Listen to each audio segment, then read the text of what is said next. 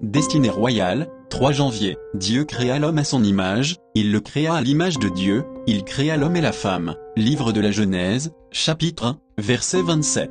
Au commencement, Dieu créa l'homme et la femme à son image, c'est-à-dire semblable à sa nature divine et royale. Bien souvent, nous nous définissons par rapport à notre condition terrestre, selon notre milieu social, notre apparence, nos préférences, nos capacités intellectuelles, etc. Ce n'est pourtant pas ainsi que nous voit le Créateur. Pour lui, qu'importe que nous soyons grands ou petits, blonds ou bruns, blancs ou noirs, pauvres ou riches, intelligents ou pas, il nous aime tous de la même façon et voit chacun de ses enfants comme des petits Christ, c'est-à-dire des êtres déterminés non par leur situation, ou identifiés selon des perceptions et des critères humains, mais appelés à devenir semblables au Maître. Et non, être rendu semblable à l'image de Christ n'est pas une mission impossible. Dans la Bible, les Écritures affirment qu'en fixant nos regards sur Jésus nous sommes transformés jour après jour et lui ressemblons de plus en plus, non pas avec nos propres forces mais par l'action de son esprit, lire 2 Corinthiens 3 verset 18. Jésus est le premier fils des enfants de Dieu et,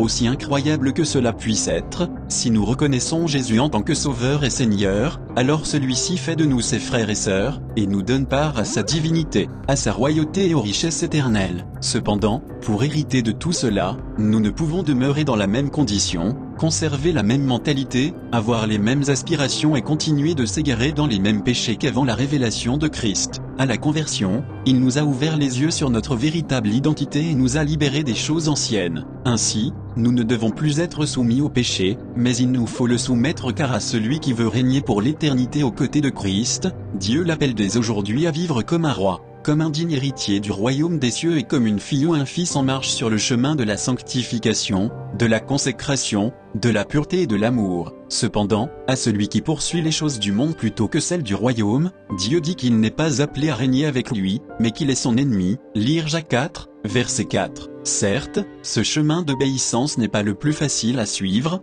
mais lui seul nous conduira vers notre véritable et royale destinée.